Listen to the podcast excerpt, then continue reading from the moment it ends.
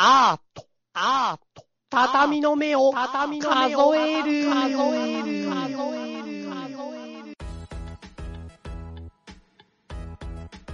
皆さん、おはようございます。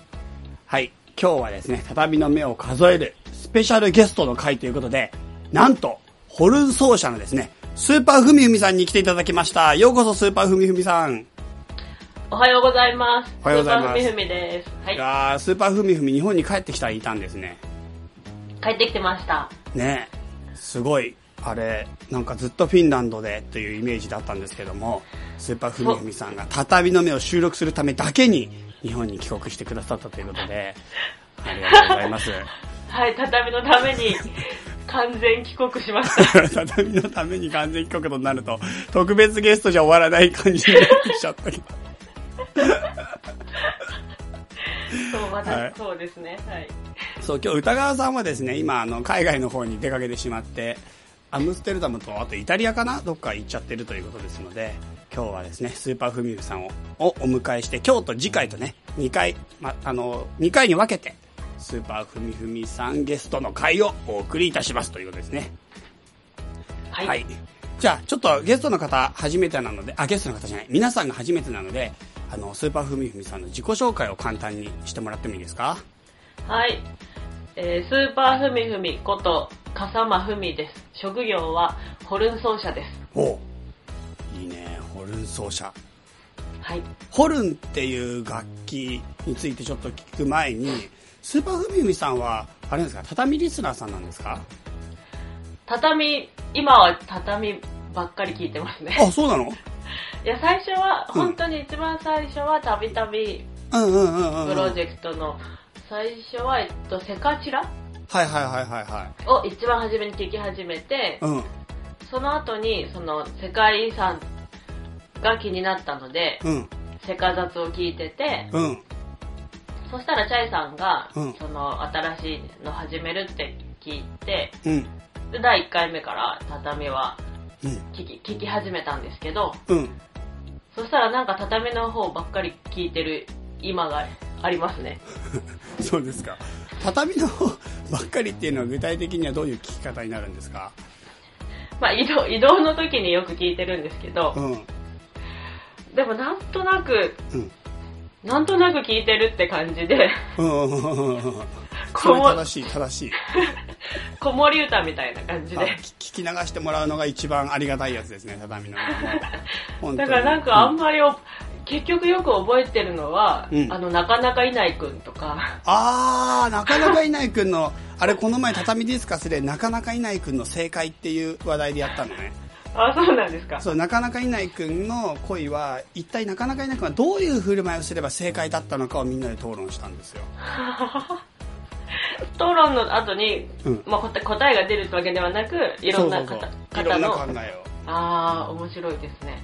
なるあほど。そんな感じですか。ーはい、そんな感じですね。はい。んな感じでじゃあ畳の上を聞いていただいてると。はい、そうなんです。はい。で、あれですか、今、日本でもうずっと住んでるってことですけど、はい。日本でもずっとあれですよね、ホルンを吹いてると。そうですね。お仕事させていただいております。すごいよね。だから要するに、フィンランドでずっとホルンっていうか、世界でホルンを吹いて活躍してきて、それで日本に今帰国してきて、それを、場所を日本に移したということですな。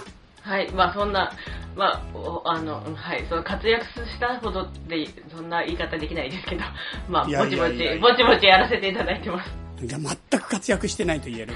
全く、もう、せ 世界で一切ホルンは吹いてるふりで、ずっと来て、実は言えないけど、本当は全く役に立ってないで、逃げ帰ってきたぐらいの感じじゃないでしょ？そんなことはない。そんなことはない。ちゃんと働いてました。じゃあ活躍した、じゃあ活躍したと言っておきましょお、はい。お給料をちゃんともらってました。う。はい。はい。じゃあ、皆さん、ちょ多分ね、ホルンについて、あんまり身近じゃない、まあ僕自身もそうなんですけど、正直ホルンって、俺多分だけどね、人生の中でホルン3メートル以内で見たことが、もしかしたら1回とか2回とかしかないかもしれない。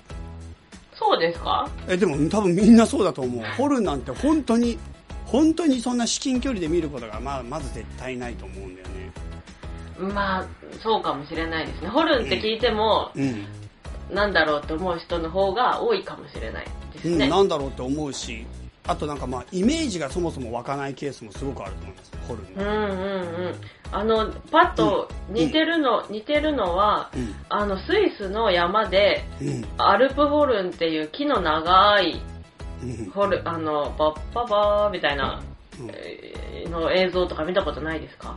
いやいやいやいや、そっちの方が多分ないし、なんかそっちの似てるやつってもう少し身近なやつにしてもらわないと、もっとマニアックな、マニアックなの出ただろ、今のアルプホルンとか知らないし。そうですかねスイスの山奥でしょ？なんか山の上俺らからすごい遠くなったんだけど、もっと。ホルンなら近くの高校とか中学校にあるのに。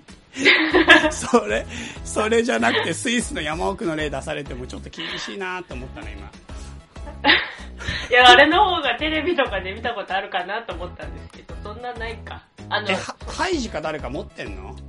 ハイジの、私ハイジ見たことないんですけど、え、で待って、スイスの山奥の映像を見たことがあんまりないかもしれない。そうなると思う。え、でも、あ、でも畳か。いや、ほら、あの、セカザツとか聞いてる人だったら、海外に興味があって、うんそういう旅番組とか、ね、よく見てると、見たことある人いるかもしれないな俺がむしろそもそもないんだけど、セカダツ聞いてる方じゃなくてやってる方なのに。そうですよね。じゃあ、まあ、それ、それはなしで。えっと、ホルンは、うん。えっと、金管楽器で、はい。あの、真鍮なんですけど、素材は。うん。で、それを三私が今使ってる楽器は3、4メートルぐらいあるんですよね。それをぐるぐるぐるぐるぐるって、ぐるぐるってなって、丸くなって、で、カタツムリみたいな形に収まってる楽器で、うん。うん。それで、まあ、どうやって音を出してるかっていうと、うん。あのー上下の上と下の唇をうん。震わせて、それで音鳴らしてるんですよ。あの、空気、あーうんうんあそう、空気を楽器に吹き込むんですけど、ただふーってやるだけじゃ音出ないので、ーはいはいはいはいはいはいはで、ちょっと変な音出すかも、出していいですか？い。今音出してくれるの？ホルンの。あの、唇だけの音。え、それ絶対変な音になると思うけど、楽しみに聞いてみる。え、いきますうよ。んうん。うーん。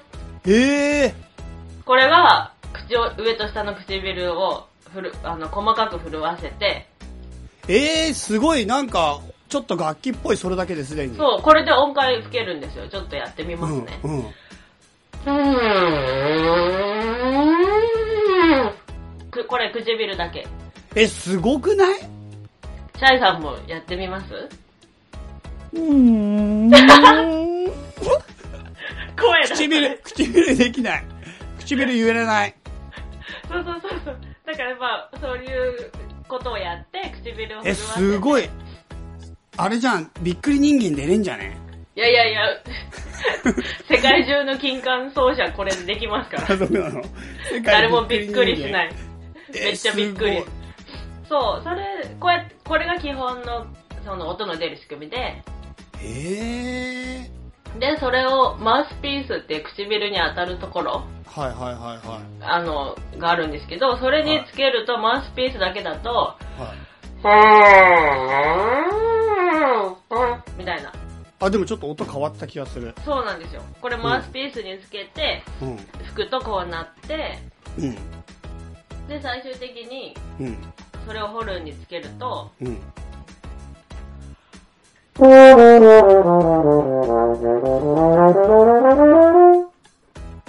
ういう感じにえなります。すごい音変わったけど、でもなんかもうそもそも音階も変わったっていうか、その弾いてる内容も変わった。ちょっとね、変わりましたけど。だから、最後だけさ、最後だけ違くなった気がする。私も違ったなと思ったんですけど、まあその辺はちょっと多めに見ていただいて、うん何の音だから始め、あと絶対音感ないから、ちょっとね、ふーっていうやつを全部最後までやってくれるのかと思ったら、最後は何か弾いた感じがした指使っちゃいました。でもでも、すごいすごいすごい。そう、これで、うんそう、こういう仕組みになってるんです。そんでなんだろうな、そう、でもやっぱりホルンつけた瞬間全然変わるね、やっぱ当たり前だけど。そうですね。だからこれを、まあ、演奏してるんですけど、えそれさホルンつけなくてもなんかあのさ、ボディパーカッションみたいなんでさ口のところにマウスピースつけてマイクつけたらさそれだけでも演奏自体はできんの？あ、でもね、えっと、ゴムホースの先に、うん。じょうろじょうろじゃないや。じょうごじょうごん？じょうごロート？違う、なんだっけ？あー、あのーわかるわかるわかるわかる。あのー瓶の中に液体入れるやつ。はいはいはいはいはいはい。はいなんて言うんだっけ？なんて言うんだっけ？でもそんな名前だね。上上語みたいな名前かもしれない。そ うそう。あれをゴムホースの先につけて、うん。結構演奏できたりしますよ。えそれでびっくり人間出れる？いや、びっくり人間出れないです。なななんでかっていうと、その、うん同じ指っていうか、そのホルンは今指使ってるんですけど、はいはいは指を全く使わないっていうか、同じ指で、い、うん、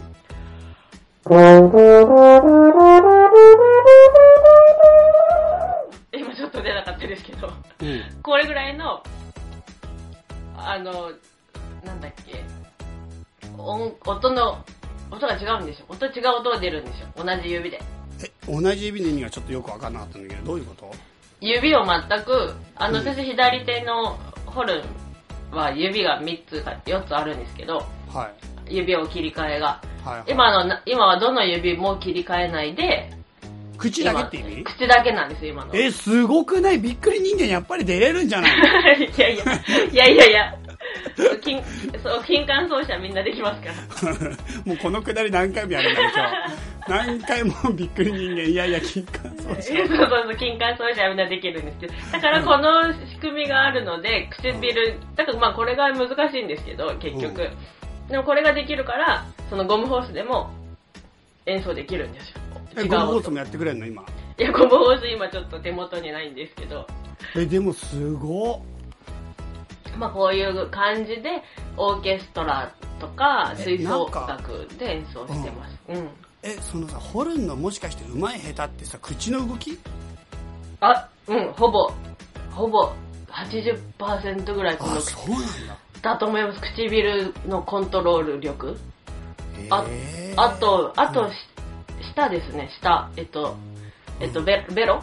うんベロでタタタタタタタとか、早く動かせたりとか、その、ベロのコントロールうん。も結構大事で、あとはやっぱ肺活量とか、腹筋とか、うん。いろんな要素がもちろんあるんですけど、うん。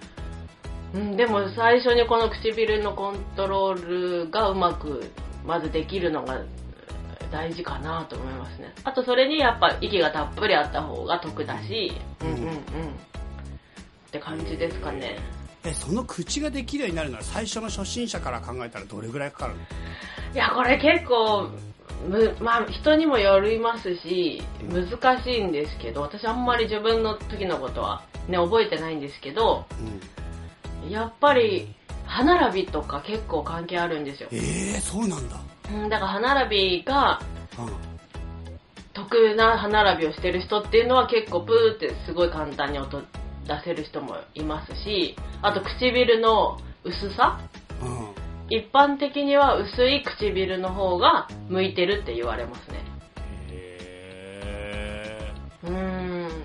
だからその結局自分の口でその音程とか決めちゃうというか決まっちゃうのでえうん。やっぱあまりにも歯並びがうーん悪いかったりするとやっぱちょっとバランスが取りにくかったりとかあるのかなって気がしますけど。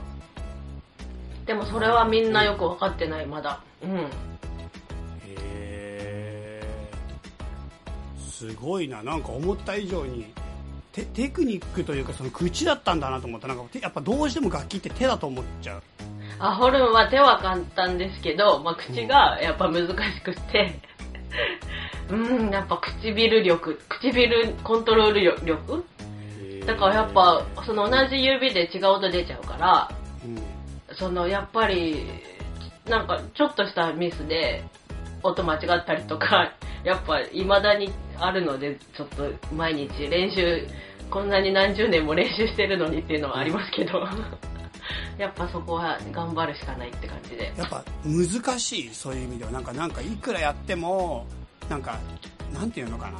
もちろん安定的にできるんだろうけど、うん。その不確定要素というかさなんていうのその今言った。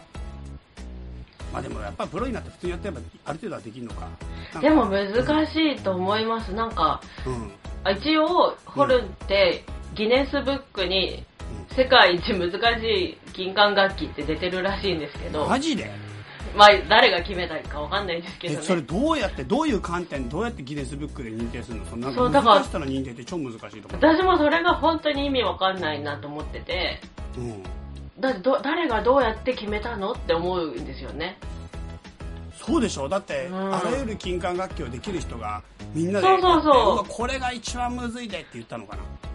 ね、だから私もすごい不思議で、私も私にチューバー吹けと言われても、そんなの多分そっちの方が難しいと思うんですよ、私は。うん大きいし、息たくさんいるし、うん。多分ドレとか吹いたらもう疲れちゃうって気がするんですけど、チューバだったら。うん。まあわかんないですけどね、ちゃんとやったことないから。えー、そうえそうなんだそれ。でもなんかね、誰かが何かのそう何かの物差しというかなんかで測って、えそれ世界一長いじゃなかった？いや、難しい。でも長さはホルン、チューバと同じなんですかね、確か。うん、長さだけで言えば。ホルンの方が缶は細いですけど。えー長くもあり難しくもある長ければ長いほど難しい 楽器はいや、どうでしょうね。でも、もうそんだけ息たくさんコントロールとか難しいと、もう言えるかもしれないですけど、なんかその息のためにさ例えば楽器の練習以外に日頃やってることもあるの、さいやっぱ息吸ったり吐いたりする練習とか、練習として？うん、あ楽器、楽器持たないで、うん。私肺活量が結構少なくてずっと苦労してて、うん。だからヨガみたいにうん。ちょっと体をやっぱほぐしてみたりうん。ストレッチしながら息をたくさん限界まで吸ってうん。吐く練習とか。あと腹腹筋っていうかインナーマッスルうん。やっぱ鍛えた方がいいなっていうので、うん。そういうのやったりとかしてます。でもそんなやっぱ肺活量急に増えないですけどね。えそれ結構毎日やってんの？やってます。うん。でもうん。どうなんでしょう、ね、すごいな。なんか楽器やる人っていうかアスリートだねもう。あでもそうです。私お酒もやめたし。あそうなの？あはいお酒もやめたの、いやまあそれは関係あるの？ねそれ。まあもともとお酒やめたのは100歳まで生きようと思ったからやめたんですけど、え飲んでたら100歳まで生きれないの？う ん多分。100のや生きれるでしょ。生きれますかね。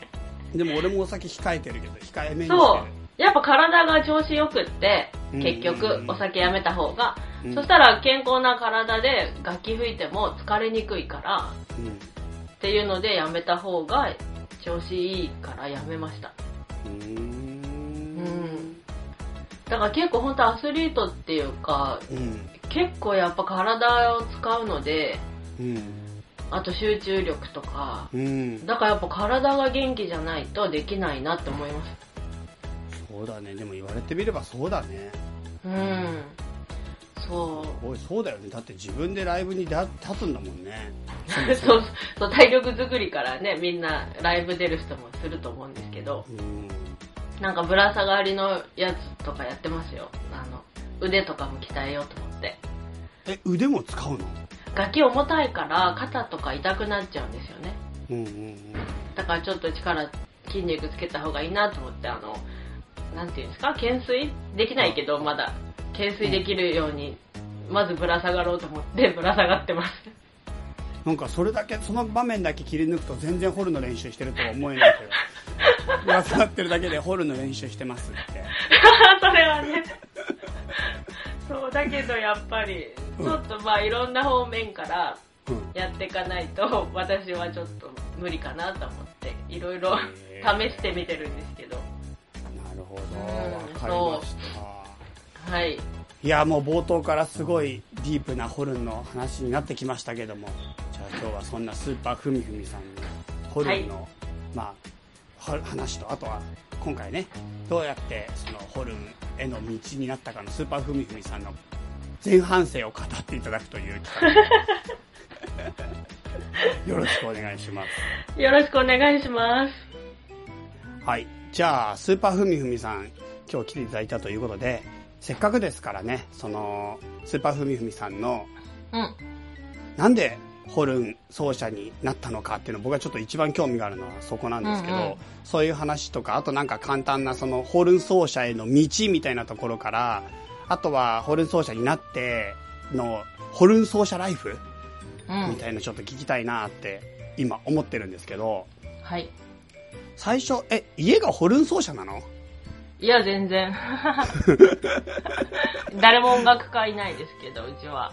すえすえホルン奏者になろうっていうのはさどの時点で思うの、うーん、なんか、なんかさ、なんとなくうん、やってる間にそうなったって感じですかね。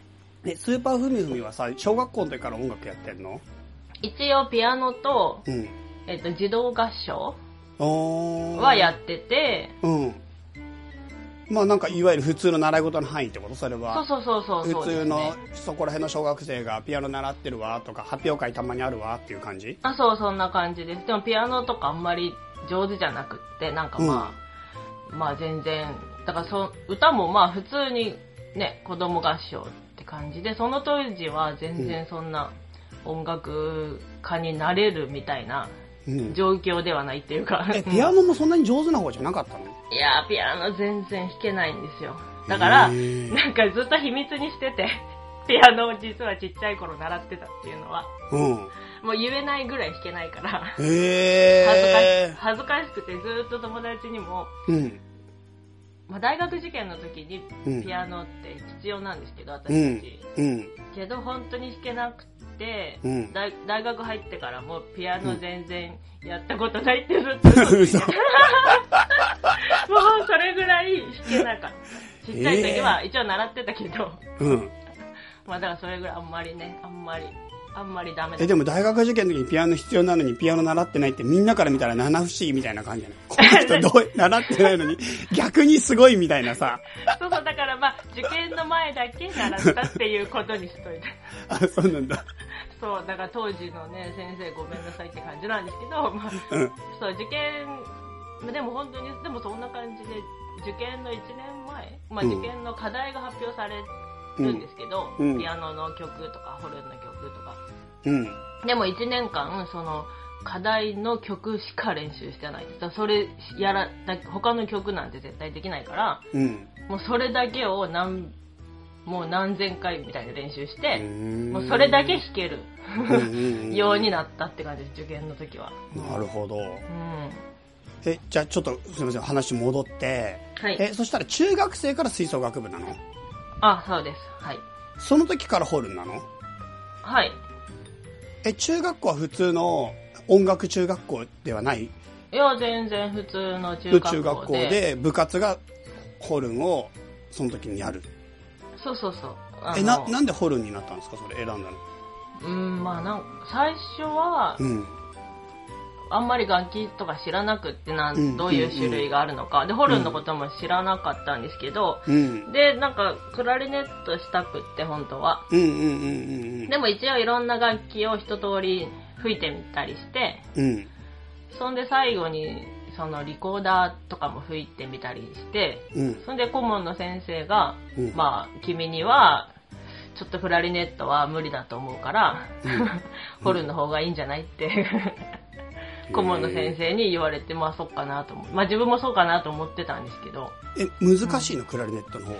私やっぱりピアノが弾けないっていうのもそうなんですけど、指があんまり動かないみたいで、うん。クラリネットは両手使って、うん指、両方の指結構早く動かさなきゃいけなくて、へえ。結構指が難しいんですけど、うん。だそうだリコーダーもあんま弾けなくって、あ、もしかしてホルンってボタン3つしかない？そう、親指も使うと4つ。だから、そうなんだね。うんんん。そう、ホルンは指左手だけで、うんうんうん。そんなに指難しくないから、うんうんうん。まあホルンの方がいいんじゃないって先生が。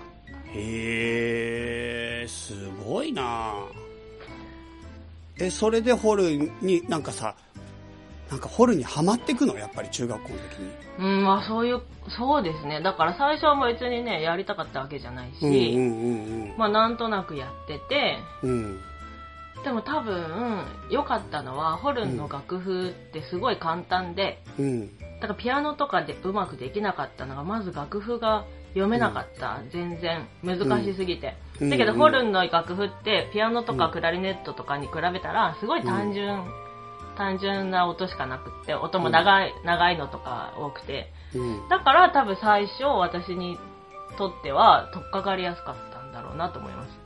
うーん。で、まあなんか、吹いてたら音出るようになってきたら楽しいし、うん。ただまあなんか、その練習が楽しいっていうか、うん。まあ、ピアノとかはできなかったから練習が苦痛でしょうがなかったんですけど、ホルンは、えうんうん。うんた楽しかったえ、でもそれすごく不思議なのはさ、うん。なんか、ピアノとかさ、苦手だとか苦痛でさ、辛いとさ、大体やめちゃうじゃん。うん。まあ、ピアノはやめましたけどね。もうでそしたらなんかもうピアノとかあもう音楽才能ないんだって思ってさなんかあんまり音楽の方には深く関わらないんでしょってなんないの？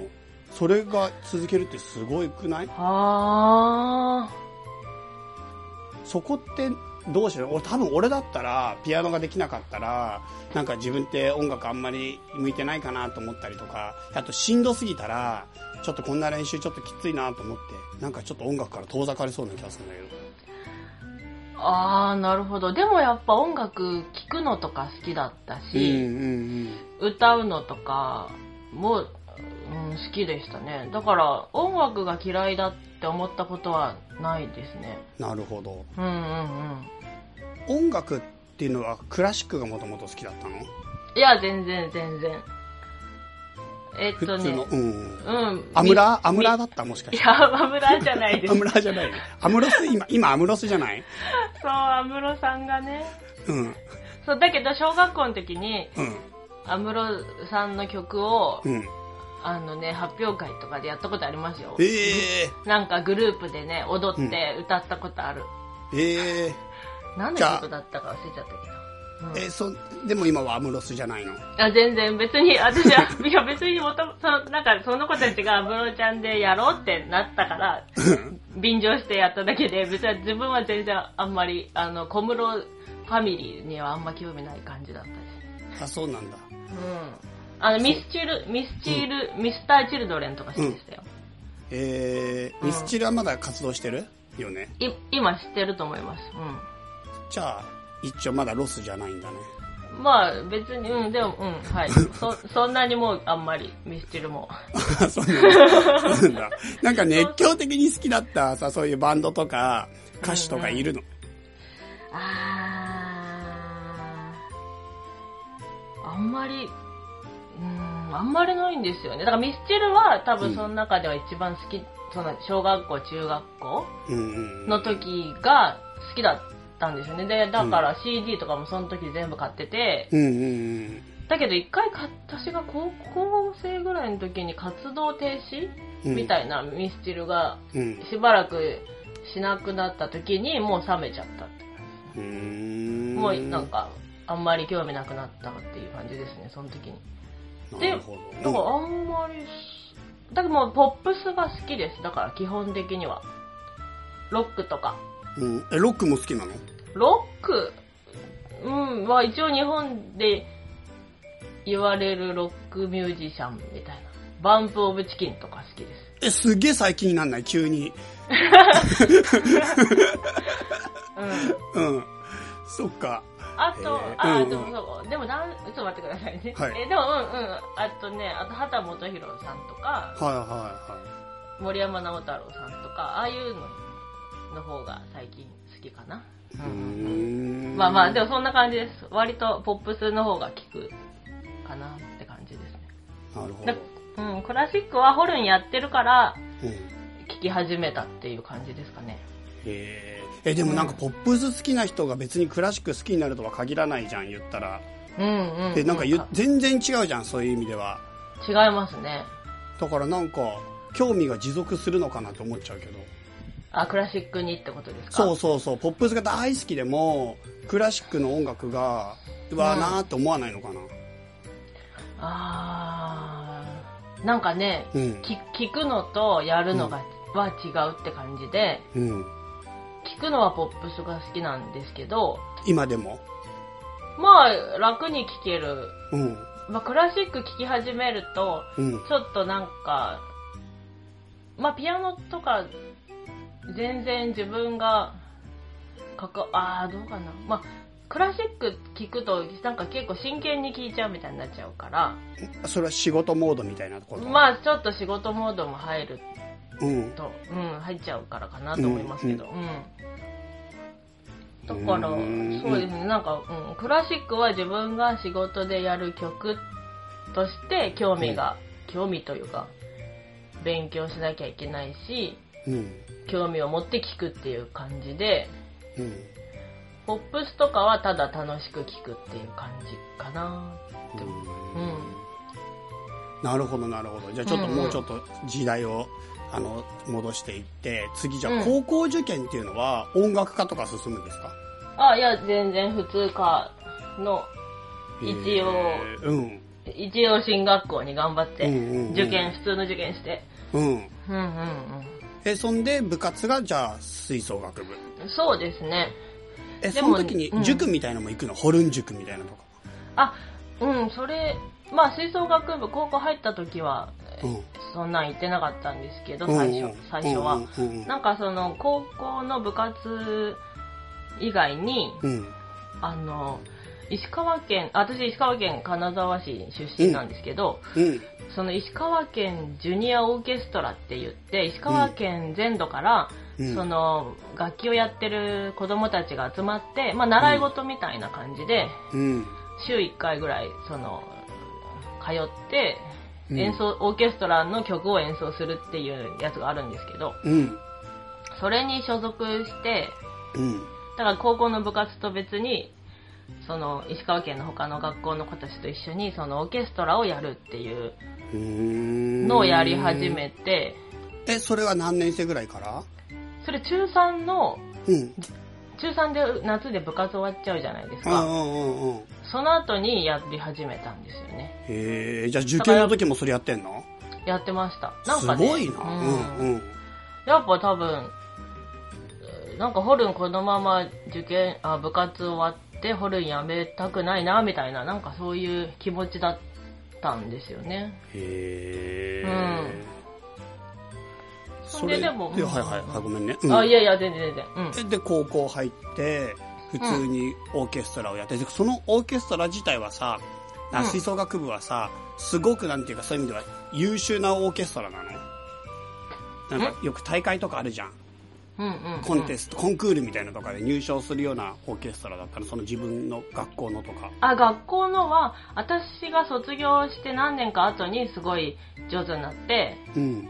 あの全国大会とか出たりしてたみたいですなんかテレビも出てたあのなんかなんか所さんの番組で吹奏楽の旅っていうのがああ、見たことあるかも。それ見たことあるかもうんうんうん。そうそれに私がいた学校も出てたらしいんですけどまあ全然私が私が所属してた時はまあそうでもないぐらいそうなんだ。うんうんすごいな。じゃあ、じゃあ言ったら、もうかなり普通の部活ってことだよね、全部ね。そうですねまあ楽しくやってましたけどでもまあそれで、うんそのジュニアオーケストラっていう方に所属、うんもう行ってて週1回、うんうんその時にあの最初の先生になるうん。うん。えっとホルン奏者の、うん。えっと、先生が、うんその子供たちを指導に来るんですようん。そこで初めの先生に出会って、うん。それでまあ私は全然その時も全くね音音楽の道に進むとかは考えてなかったんですけど、うん。うん、でそこで出会った先生がうん。なんか君なんか僕の個人レッスン受けてみないって、へえ。うん、聞かれてうん。で個人レッスンって受けたことなかったからうん。まあてか人のレッス人にホルンを教えてもらったことがそれまでなかったのでうん。だからなんかレッスンってなんだろうと思ってうん。で、まあじゃあやってみたいって言って、始め、先生に習い始めて、でそれは個人レッスンっていうので、うん。まあ塾じゃないんですけど、うん。うんうん、そこで専門的に初めて先生から教えてもらうっていう。うーん。じゃあそこで、なんかちょっと変わったっていうか、そうですね。もう完全にそこですね。せその先生に出会ってなかったらっていうか、その先生に個人レッスン受けてみないって言われなかったら、うん。まあ全く全然違う人生だったなって思います。へー。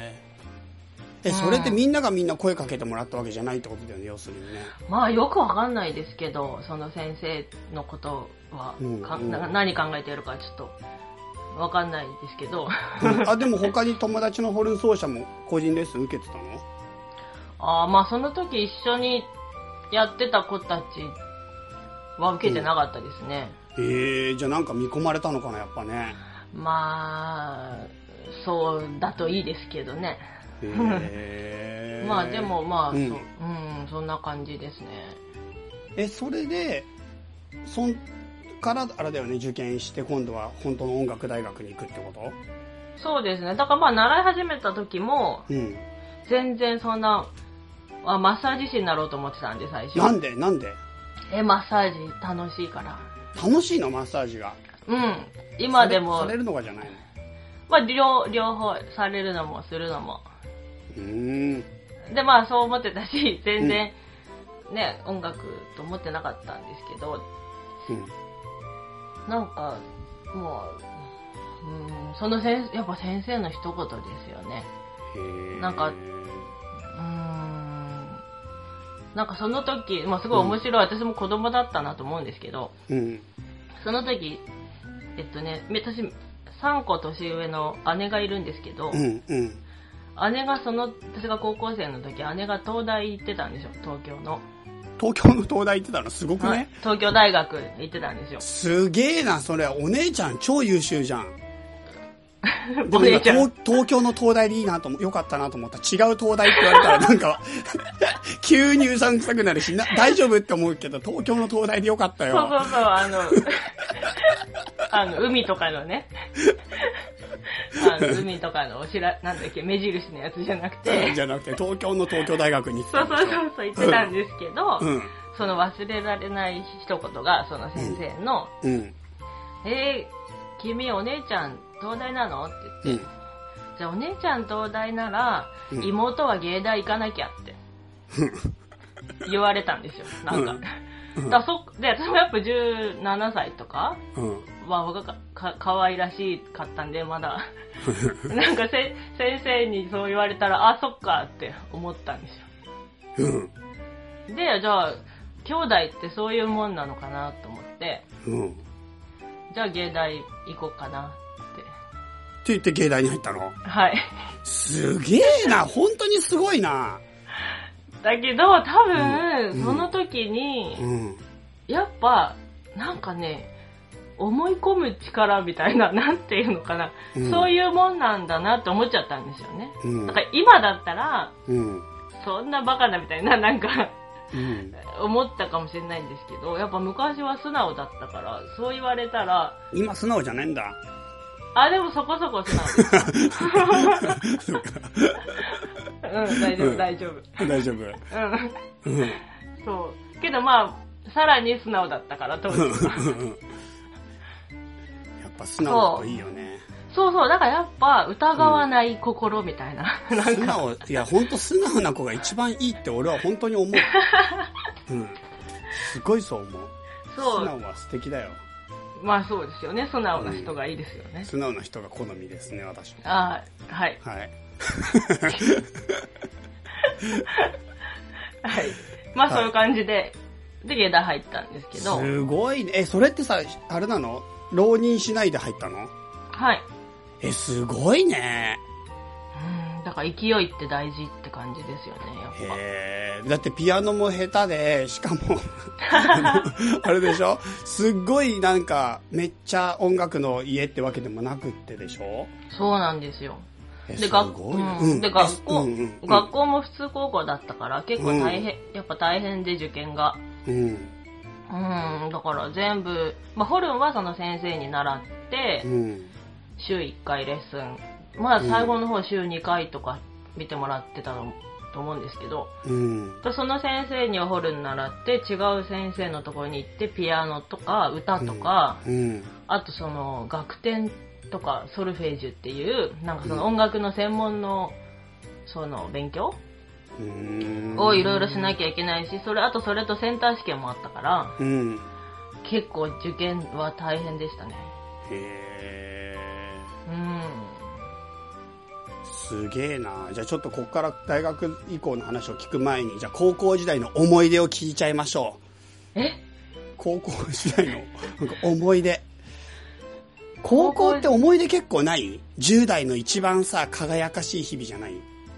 なんか、勝手な俺のイメージではさ、まあ、ユスさんとも話すけどさ、中学校ってと、特に男にとってはちょっと暗黒時代なんだよね。思春期真っええ只中す私も。中学全くいい思い出なあ、いや、全くないってことはないけど、まあ、うん高校の方が楽しかった。そう、なんか中学ってなんかうまく垢抜けらんなくてさ、じしかも自分の自我みたいのが中途半端に出てきちゃって、うんうん。反抗期でちょっと親ともうまくいかなくなってきて、なんかさ、すごい自分がうまくいかなくて、ちょっと暗黒時代感結構あるじゃん、中学校は。あるある、ずーっと空見てた。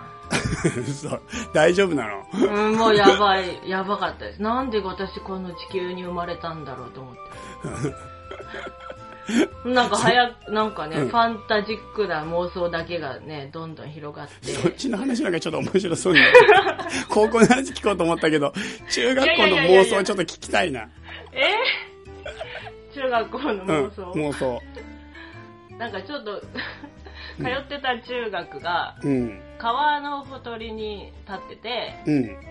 と奥にあの山が見えるって感じだはいはいはい。ったんですけど、はその山の方ずっといつも見てて、い。うん、あの、すごい大きな羽を持った、うん、ちょっと気持ち悪い生き物が、うん。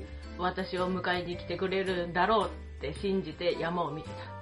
え、どういうこと？どういうこと？どういうこえ、だからそのファンタジックだったからちょっと。とえ、待って、どこに、え、何それ？迎えに来て、ど、どこに連れてかれるの？そういう人に。え、えっと、ここではないどこか、みたいな。地球じゃないとこ。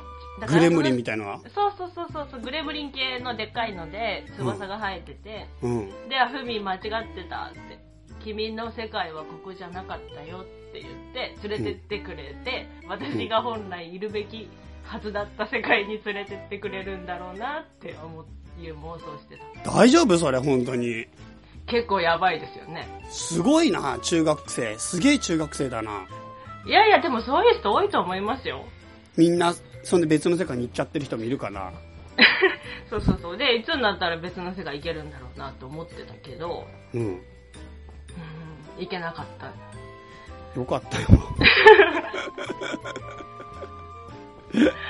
まあでも高校は楽しくなったから、う。そうそう、高校結構いいよね。そうそうそうそう。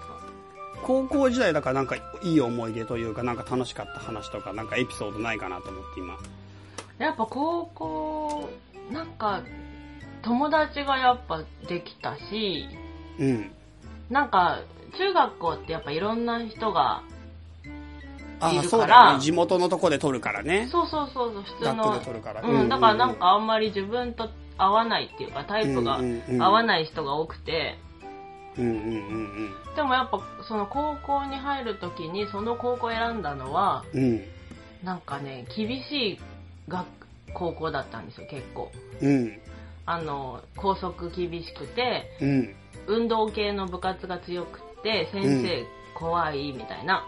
ルーズソックス禁止みたいな。あ、そうそうそう。で、うんこう、なんだっけ、校訓っていうのも、質実合憲みたいな。うん。うんだから、そういう質実合憲みたいな真面目な、うん。うん。何でも結構、頑張るような人が多く来るんじゃないかなと思って、うんうんうんうん。だからそういう人と友達になりたいなと思って、うんうんうんうんうんで、その高校がいいなと思って、なるほどなるほど。うん、結構頑張って受験して、結構ギリギリだ、ギリギリな感じだったんですけど、なんとか、うん、入れて。で、やっぱそういう真面目な、何でも頑張るようなうん。タイプの人が多かったかなと思って。で、なんかその、思い出で一番残ってるのは、うん。3S 歩行って、あ、これ言ったら高校バレるっていうか、まあい言っていいんですけど。ごめんなさい。えっとね、42キロかな ?42 キロか3キロかうん。を1日で歩く遠足があるんですよ。はで、あの、海岸、海のとこからスタートして、い。うん。学校にも戻ってくるっていう。うん。だから40何キロ歩くから、もうみんな最後ヘトヘト、1日がかりでヘトヘトになって歩くんですけど、うん。やっぱそれを友達とワーワー言いながら遠足みたいな。それやっぱ結構思い出に残ってますね。へなんかえ。うん。そういうの頑張れる子たちが集まってるみたいな。そう、そういう感じなんだ。割と。へえ。え、毎年あったんだ、それ？へ毎年え。結構大変でしたけどね、足痛くなったりしてやっぱり。うんうんうん。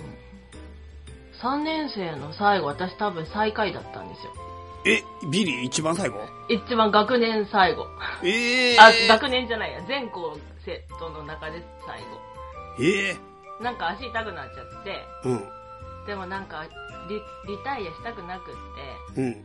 やっぱ頑張って歩いてて、ちょっと最後らへん足引きずって歩くみたいになっちゃって、うんうんうん。そしたらなんか、笠間が来たぞーみたいな感じになって、うん足引きずってるとか言って先生が泣き出して、頑張れ頑張れみたいな。箱根駅伝みたいになってる。ただダラダラ歩いて足痛くなっただけなんですけど。だから結構それを覚えてるかなって。へ楽しかった。え。なるほどうん。高校の時の友達って今でもやっぱ繋がってる？そうですね。うんうん、結構。うんうんうんうん。そうだよね。なんか俺も中学校の友達正直全然繋がってる人いないけど、高校の友達はまあまあ繋がってて、うんうんうん。ついこの前も北海道に旅行行った時も、高校の時の卒業以来初めて会った。うん。へえ。そう。え、え、高校の、高校の友達で、大学はもう別のところ行っちゃったから、で、大学時代は多分会ったことがなかったんだけど、うんうんうん。高校の時に、それこそね、俺もちょっと誰にも言ってないけど、高校の時バンドやってたのね。すごいかっこいい。え その時にギターやってた人、おあ同じバンドで。あ、シャイさんはギターじゃなくて？僕はギターじゃないのやってたんですけど、何やってたんですか？僕は最初はボーカルやってたんですよ。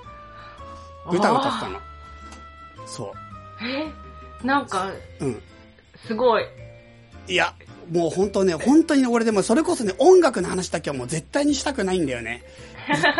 と というのはもう音楽が本当に才能なさすぎて、ああ、いねや。ちょっとね、本当にもう失望、何回も自分に失望してるからね、何回も。ああ、でもまあ、才能ね。まあ、し、ね、失望と、うん。失望の繰り返しですよ。私も、そんなの。そうか、でもなんかね、そう音楽ね、じゃあちょっと僕の音楽人生を少しじゃあ語りましょう。はい、はい。僕は高校の時から音楽が、にちょっと目覚めたんですね。すごい。え、そ中学校れまでは一切何もやってなかったんですか、なんかね、小学校の時にちょっとだけ合唱団みたいなやつが地元にあったのをやってたんだけど、それも本当になんかもう友達のお兄ちゃんに無理やり誘われて無理やり入れさせられて、うんうん。ずっとそのまんまなんとかぎなんていうかな付き合いで最後までやったけどもやりたくないってずーっとわめいてる感じだった状態 うんそうそんで中学校は全く無縁でうん。うん。それこそもう全然ポップスすら聴かないへえ。何にも聞かない感じ初めて買った CD はうんトンネルズのガジャイモ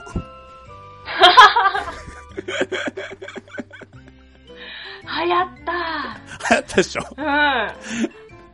流行りましたね。あれをなんか8インチぐらいのちっちゃい CD で買ったのが。最初に買った CD? そうそうそうそうでもそれ以来ずーっと買ってないねあれ最初で買ってもう本当に覚えてんのそれぐらいっていう なんでガガジャイモあれが良かったんですか？ガジャイモ良くない？まあ、キャッチーですよね。トンネルズの歌ちょっと好きだったかなその時。その時ね。え、情けねえとかにもいっぱい出してました。そうあ。情けねえとかガジャイモとか。へそうそうそう。あと一番偉い人へとかねあったけど情けねえよとか結構今でもちょっと好きかもしーあ、ちょっと私その、その曲は知らないかな？うん。れないうん。そう。そんまあ、トンネルズがね、友達がトンネルズがすごいお笑いで好きな人がいて、その人の影響だったんだけど、うんうん。それちょっとお笑いのトンネルズの皆さんのおかげですを見てて、そこでガジャイモが多分テレビでやってて、うんうんガジャイモ俺は欲しいと思って買ったんだと思うんだよね。うんうんうんうん。でももうそれっきりだし、だし、音楽はやっぱり全然、リコーダーってね、一曲も吹けたことないから、小学校の時に。え、ピアニカは？ピアニカ。ピアニカも多分ね、なんか本当に簡単なやつ、小学校の1、2年生でやる簡単なのはできたかもしんないけど、うん。もうでも本当にできた記憶がない。吹けた記憶がないい。そう。まあ、リコーダー難しいですけどね、私もあんまり吹けないからう。ん。格好しか多分吹けなかったと思う、小学校の時かっこ、かっこっていう、なんか、あーなんかあった気がする。そう。それで、もう小中学校はもう音楽なんてもう二度とやらねえってもう本当に固く誓ってて、うんうんうん。音楽だけは一生関わらないにしようと思って。うんうんうん。それでね、中学、高校受験して、高校がさ、僕も県立高校だったんだけど、うん県立高校の中に入った後にさ、芸術は一応クラスで選べるのよ。はいはいはい、ありますね。そう、それで書道、美術、うん音楽で選べて、うんうん。でも音楽は二度とやらないって決めてるから美術クラスうんに入ったんだけど、で美術はまあ好きだったし、うん興味があったから入ったけど、そしたら音楽一生やらなくて済むじゃんもまあいい、うんうん。そうですね。うなんかもうないんだよ音楽の授業が美術クラスに入るそっか。うんうん。そうそれで大学大学高校1年の時にそのまんま、うんあの生活をスタートしたんだけどうん。そのそこでちょっと事件が起きるんですね高校1年生の時にね気になる。はいそれはですねものすごいね可愛い子にね廊下で会ってしまって 廊下で。廊下で。うん。でその子がねギターを弾いていたん持っていたんですね。クラシックギター部っていうのがうちね学校にあったんですけど。うんうん。それこそクラシックギター部がある学校ってすげえ少ないし神奈川県では多分2つとか3つしかないから。うん、あのね、うん。珍しそそうそんな感じの学校なんだけどその子がもうめっちゃマジで超可愛くてね。う。うん。それでもうちょっとそこで僕は人生が一気に変わってね。部活まで入ってなかったのねあ、高校1年生。そうそうそう。高校入って一番最初やりたいと思ったのはバイトだったの。ああ、はいはい。うんうん。バイトやってみたいと思って入ってからすぐバイトやってて部活はやらなかったうん。やってなかったんだけど、うんうん。でもうその子に出会ってしまってからもうめっちゃちょっとねあれだなと思って。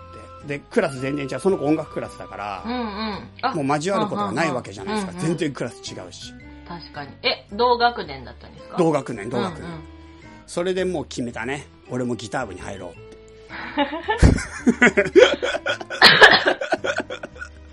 いや、素敵ですね。そう今まで全く一回も興味を持ったこともない上、うん音楽はもう二度と関わるまいと思ったのに、うん。ある日突然ギター部に入るって決めて、うん。クラシックギターねうん。そうそれでクラシックギター部のところにちょっと見学行って、まあ、ギターのことを熱心に聞いてクラシックギター部に入ることになったんですねなるほど。高校1年生の途中でうんうん。そうでもこの時もねクラシックギターってさ、まあ、フズバーふみふみ知ってるかもしれないけどさあの、うんいろんな形があってさ大きさがあってさおー。そうでなんかねあのなんていうかソプラノっていうパートがあるファーストだファーストっていうパートがあって、うんうんうん。うんファーストっていうパートとセカンドっていうパートはねソプラノギターっていうちょっとちっちゃいギターを使うんですよ、えー、知らない。ソプラノギターだったかな名前ちょっと怪しいんだけどとにかくそういうギターで普通のギターよりもちっちゃいのね。でちょっとねそのコードが違うんですよ。へえ、全然ちょっと。どの位置にどの音じゃないの。へえ。高い音が出出るパートでそれで主旋律を弾くパートがあるのよだからなんかうんうんうん普通のギターじゃないクラシックギターをそもそも最初から使うのねうんうんでなんか普通の男性はみんなプライムギターって言ってノーマルなコードを弾くじゃんじゃかじゃんじゃかコードを弾うん。うんうん。くパートがあってそこを行きたいのが普通なのよクラシックギターに入りたい人はほんほんほん。それがだって一番なんていうかギターっぽいし言ったらその後応用が効くしギターもそのまま弾き語りでも何でもソロソロパートソロのさなんかなんていうかな一人で弾くような曲とか、うんあとはあのースペインの曲みたいなフラメンコみたいな曲も全部それでできるから、うんうんうん。本当だったらプライムギターの方がいいんだよねコード押さえて、ジャカジャカやれるから。うんうん。そう。で、それが大人気だったんだけど、俺はね、高校1年の途中から入るから、うんまあみんなもうパートが決まり終わった後の状態じゃん。うんうん。そんで、あのー先生にね、あの、入るときにね、で、どうんどうするって言われて、で、チャイ君なんか入りたいパートあるのかいって言われたときに、なんか、いやーって話したら、ちょうど今ね、その、人数のバランス的にプライムギターね、一番人気のあるギターのところが、あの、薄く、手薄になってきてるから、あの、もしよかったらプライムギター入れるよって先生にすぐ勧められたのよ。うんうんうん。もうめっちゃラッキーな話なの、それは。みんな入りたくても、もう涙を飲んで違うパートに行ってるわけだから。うんうんうん。うん。でも俺はもうそれを断固と拒否して、いや、僕は、あの、ファーストに行きたいんですと。ああ、ああ。その子がいるから。それは言わないんだけど、もうどうしてもファーストに行きたいっつって。うんあの、自分音楽とかすごく苦手なんで、主旋律じゃないと弾けないんで、つって。うんうんうん。そんでもう本当にみんなハテナって感じだけど、なぜか知んないけど僕はそのファーストっていうパートに入って、その子と同じパートに入ったわけですね。ああ、そう、そうかそうか。うんうん。はい。そこから僕のギター人生が始まる。って感じ。始まって、うん。ずっと続いたんですか？あ、もう最後までや三った。3年間最後までやったけど、で年間もそ、うん、その子の隣で。そう、後ろだけど。そうですよ。それですよ。それでね、その子がグレーが大好きだったのね。あ、色、色？色が。あ、違う違う違う違う、あの、バンド、バンド。あ、バンドか。バンドのグレイが超好きで、で、はいはいはい俺それからもうグレイを全部聞いて、グレイのファンになって、今でもグレイが好きなんだけど、なるほど。音楽全然聴かなかったんだけど、その子の影響で、なんかそのグレイからハマって、ちょっとビジュアル系、と当時のビジュアル系みたいなのにすごくハマって、うん。そう、それでね、まあそっちの方の音楽を随分聴いたし、そっちの方の音楽だったら多少知ってる。ああ、グレーとか、ラルク。そうそうそうそうそうそう、うんそういう感じのうん。うんうん。うん。そうだね。だからそんな感じかな、僕の人生はね。え、じゃあ、チャイさんバンドで、そういうの歌ってたんですか？あ、なんかね、僕がやってたバンドは、なんかその、その中で、みんなね、うん。趣味があまりにも違いすぎて、うんうんうん。なんか、でもコピーバンドだから、一人ずつ一人一曲好きなやりたいものを持ってくるのね。うんうん。で、俺はグレイから一曲持ってきたら、そのギターのもう一人の人は、なんかね、あの、なんだっけ、ああの、なんだっけな。空も飛べるはずとか歌ってる、スピッツだ。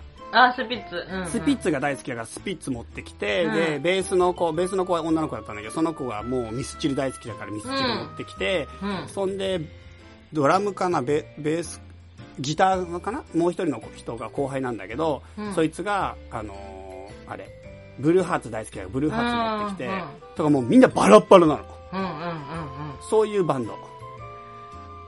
うん。で、文化祭とか出たりとそうか。、そう。おー。それで高3の文化祭と、あとはちょっとライブハウスみたいのでやったりみたいな少しだけしたけど、おライブハウスも。そ ライブハウスってなんかすごいですよね。独特なね。囲雰囲気っていうか。うんうん、独特独特。うーん。え、でも高校で音楽ライフは終わっちゃったんですか？もう才能がないことを再認識しました。でも、そでもそんなに才能なかったらそうやってずっとバンドでね、歌歌ったりとかできなくないですか？えでもなんかもう歌も下手すぎて、あと声がすごく枯れちゃう、枯れやすいくて、でもハスキーボイスでいいと思いますけどね。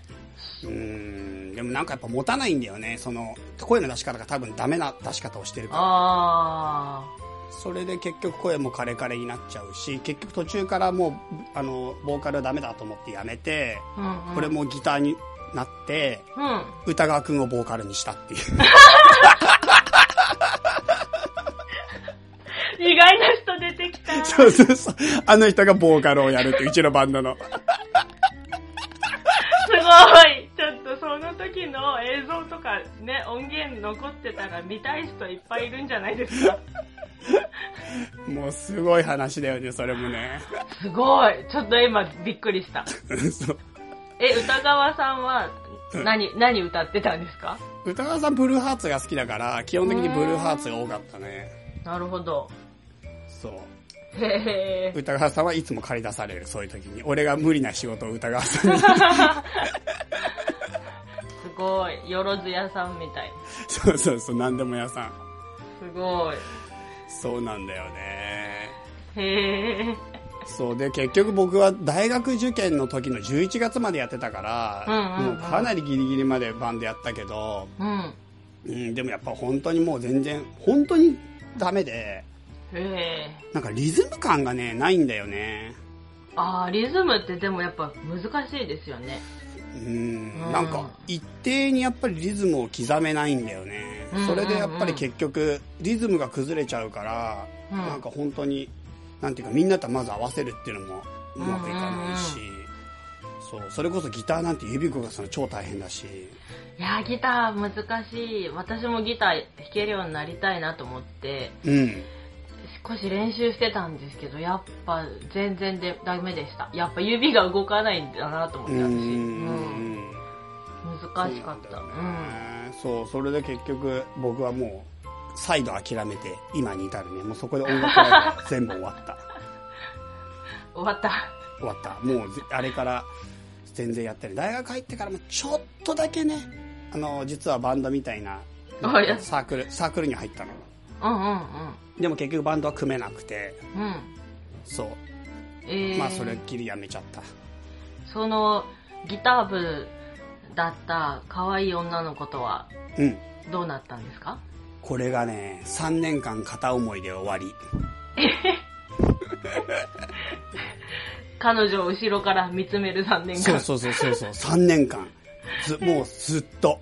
え、なんで、こう、挑戦してみようっていうあなんかもうそその人は先輩と付き合っててああ、そうなんだ。もう付き合ってることも途中から知ってたから、うんまあ全然そういう感じもなんなくって全然ダメで、で、なんかあと僕もちょっと真面目すぎちゃって一途になりすぎちゃうから、もうその人がいいとなると、他の人は全く興味が湧かないんだよね。あもうびっくりするぐらい。あ、うんうんうん。それだから他にもなんか結構本当は今思えば可愛い子いっぱいいたし、あとなんうんか友達は結構多い方だったから、女友達が、とうんか男友達もだけど、すっごくそういう意味では仲良くししてくれる人いっぱいいたんだけど、全く周りにはそういう興味がなくって、あなんか本当にあれだよね。今、今戻ったらもう速攻で無理なものは無理と諦めて違う方行った方がいいって言いたいね。本当にね。え、でもそれは、うん。いつかその先輩と彼女が別れて、自分にもチャンス来るかもしれないなっていう期待のもと、一途にしてたんですか？いやなんかその時はなんかやっぱちょっと、別に相手がさ、相手に彼氏がいるがいないがはなんか関係ないっていうか、俺の好き嫌いには。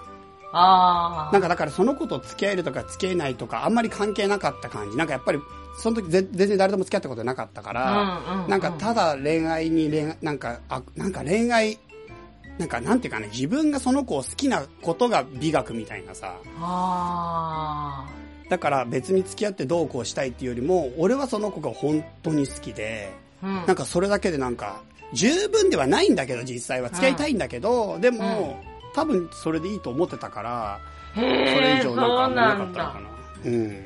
なんか、なんかすごいですね。なんか、でも本当にあの時の自分に今アドバイスすることいっぱいあるけどね。チャイ少年が。そうえー、すごい狭いよ。だから、なんか視野が狭くなっちゃう。もうその子しか見えなくなっちゃでもその子とちょっと喋ったり、う。挨拶できしたりすると、うんやったみたいな、ワクワクうん。で、みたいな。俺めっちゃ仲良くなったもん、その子と。そじゃあその彼女は今、実はその時、チャイさんが自分のこと好きだったって知ってるんですかね？まあ知ってるかも、あ、知ってるっていうか、ごご最後にね、告白したの。あおの、さ3年生の時に、もう彼氏がいることを知ってても。なんか、思いの時は言わないわけにはいかないっていうかうん。うんだから最後告白して、うん。うん。なんか、まあ向こうもびっくりみたいな感じで、うん。でも別に返事も何もないから、うん。そんで終わりって感じだけど、その後も別に普通に仲良かったし、へんていうか超仲良かったの、俺ら。うんそ、の、だこう部活の中でももうめっちゃ仲良くて、うん。だからなんか、そう、び向こうとしてはびっくりみたいな。すごく仲いい友達で、しなんか兄弟みたいな感じで思ってた人に急に告白されて、何何みたいな。へえ、でもその後別にギクシャクみたいにはならなかったんですか？ああ、全然なんなかったよ。ほう。その後も全く同じテンション。すごい。うん。え、そうさ、うん、うん。すごい。いや、すごいなと思って。なんで、え、でもな、なんで？だって何にも、何にもないから逆に。ああ、そっか。うんまあじゃあ、まあいい思いうん出って感じでいいですね。そうだね。だから、うんそれですごく好きで告白してダメって言われて、ダメって言われてないんか。まあ、それで、うん、そうなんだってなって、うんうんうんまあ、友達仲良くなって、あとは、その子は専門学校進んで、俺は大学行ってうん、それからは全然もう会わなくなったけど、まあ、ちょくちょく連絡は取っててうん、うんうん。でもその子結構早く結婚しちゃったのね。ああ、そうなんだ。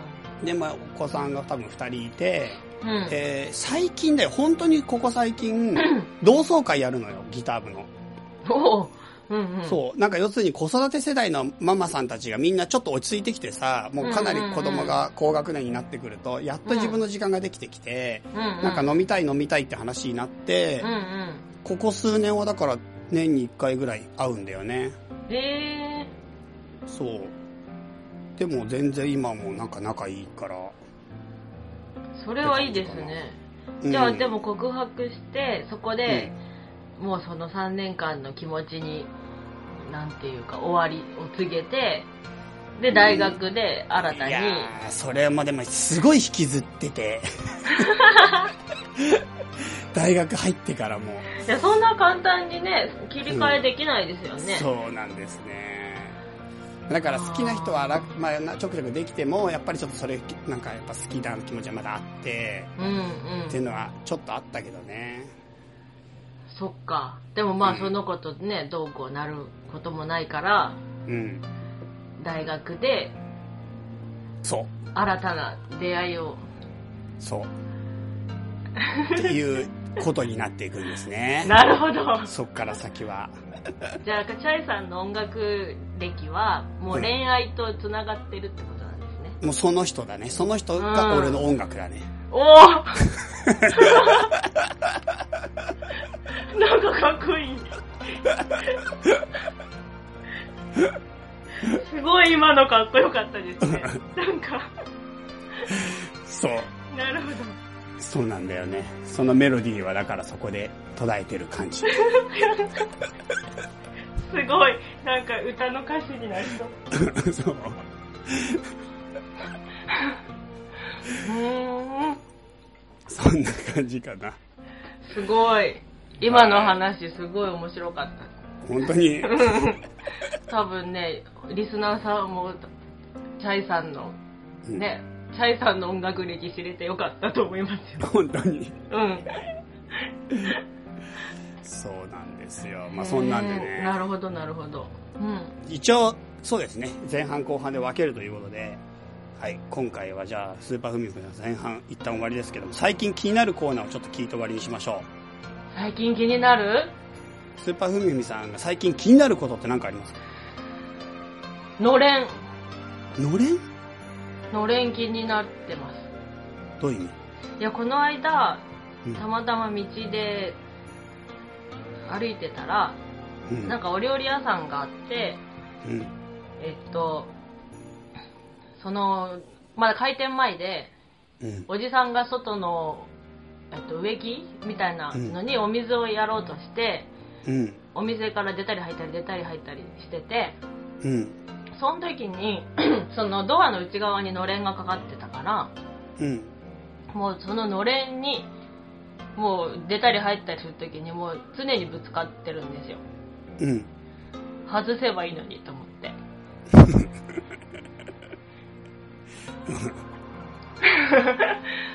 思いません？すごい気になっちゃって。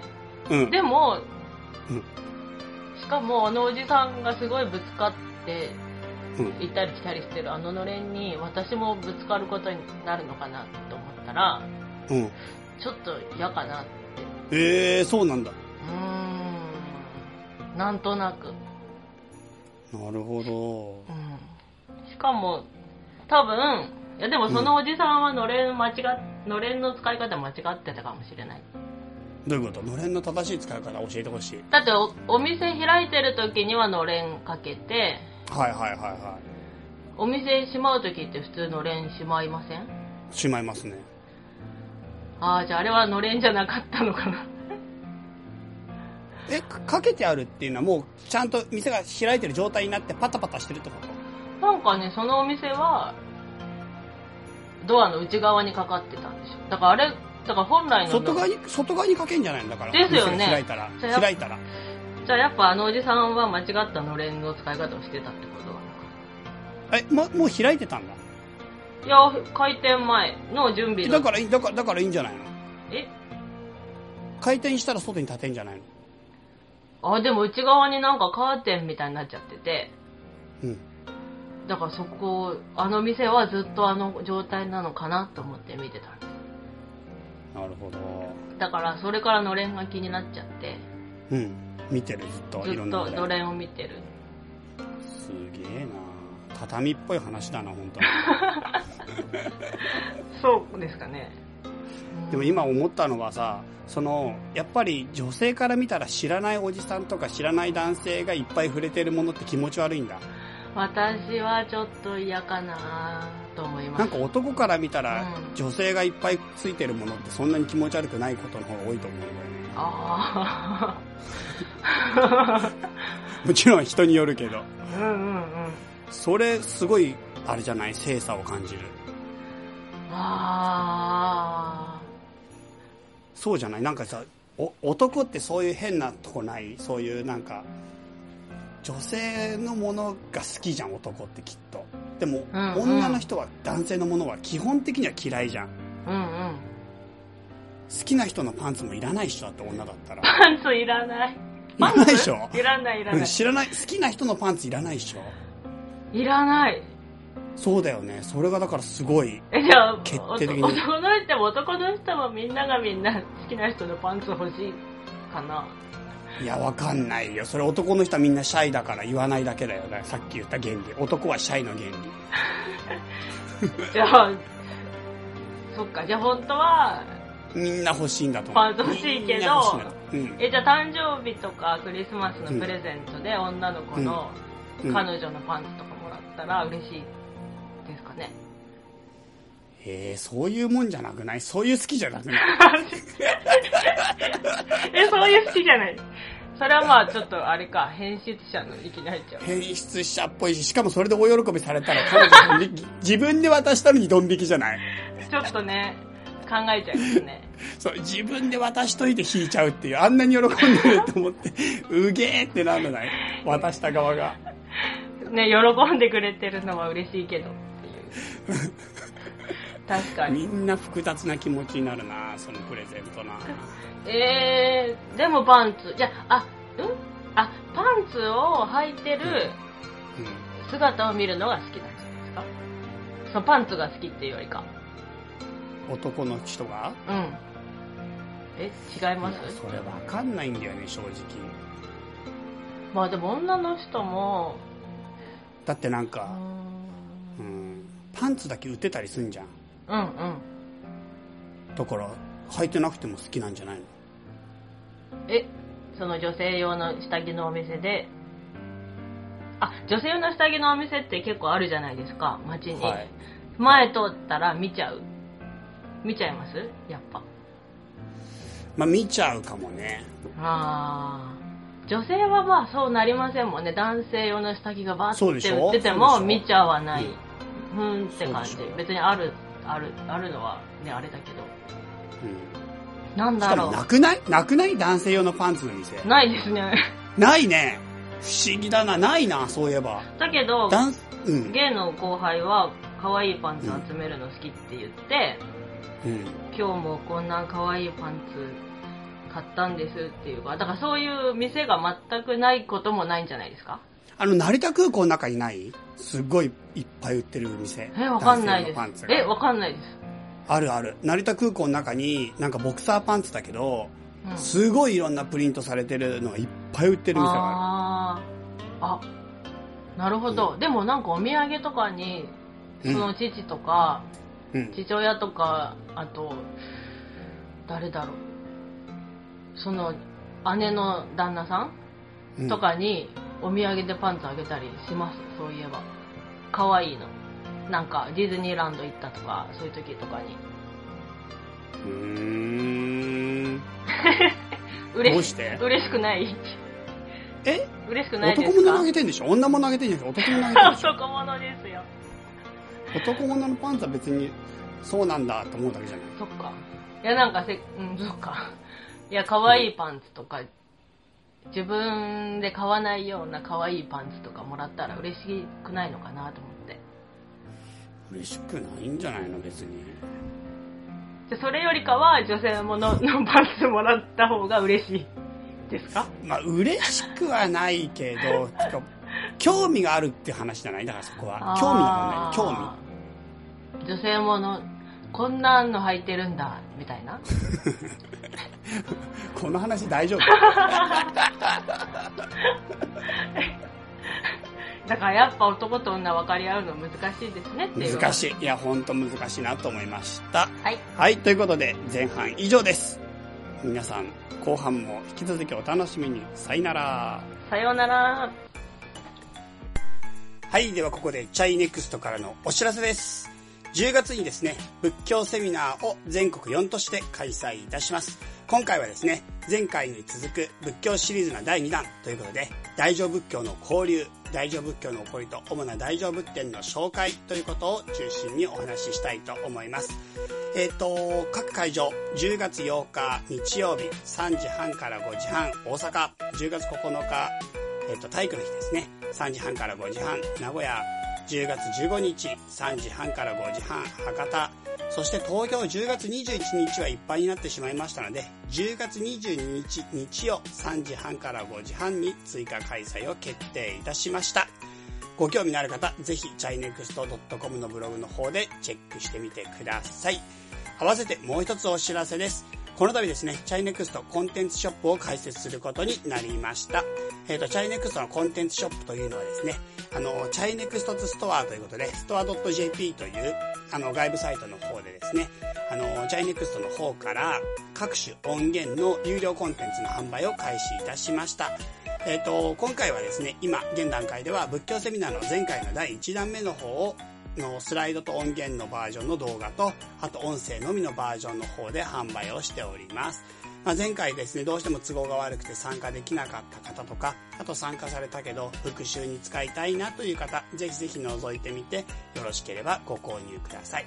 あのー購入の仕方ですけども、ストア .jp の方から入っていただく、まあ、チャイネクストのホームページの方から行けるんですけども、そっちの方から行っていただきまして、あの、ストア .jp 上でクレジットカード決済、もしくはコンビニで、あの、手数料かかるんですけど、コンビニ決済の方法、もしくは、あの、あれですね、ペイパルという形での決済の方法がありますので、あの、ご都合の良い方法でやっていただけたらと思います。そしてですね、あの、内容としましてはダウンロード販売になりますので、各種、あの、メディア、あの、各種、端末にですね、ダウンロードすることができます。で、スマートフォンでも見ることができますので、動画も iPhone なんかだとそのまま見ることができますし、音声コンテンツも iPhone なんかで聞くことができます。で、パソコンの方にそのままダウンロードもできますし、自分の都合のいい形で都合のいいところにダウンロードをしていただけたらと思います。詳しくはですね、chinex.com の方のホームページの中から、ブログの方から飛んでいただけると、内容の方よくわかると思いますので、どうぞご興味のある方、ご確認ください。はい、以上、チャイネクストからのお知らせでした。この番組はバックパッカーを応援するたびたびプロジェクトの提供でお送りしたんだからね。